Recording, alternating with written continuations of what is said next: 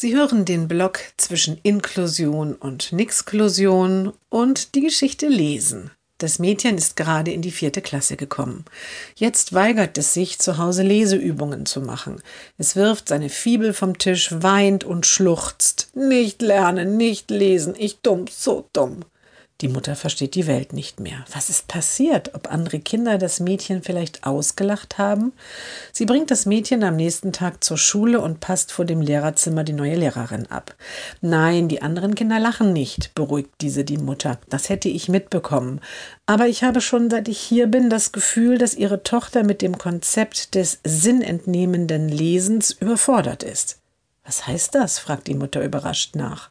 Sie mag Bücher und lesen auch, auch wenn es ihr noch schwer fällt.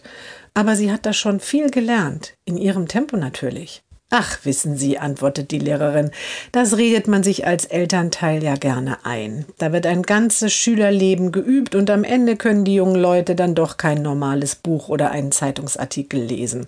Ich gehe das anders an. Das habe ich auch diese Woche schon mit ihrer Tochter besprochen. Die Fibel brauchen wir nicht mehr. Wir lesen jetzt Alltagsschilder und Beschriftungen. Toilette, Ausgang, Kasse, solche Sachen eben. Und als die Mutter überrascht schweigt, fügt sie hinzu, mit der Umgewöhnung tut sich ihre Tochter eben noch ein bisschen schwer.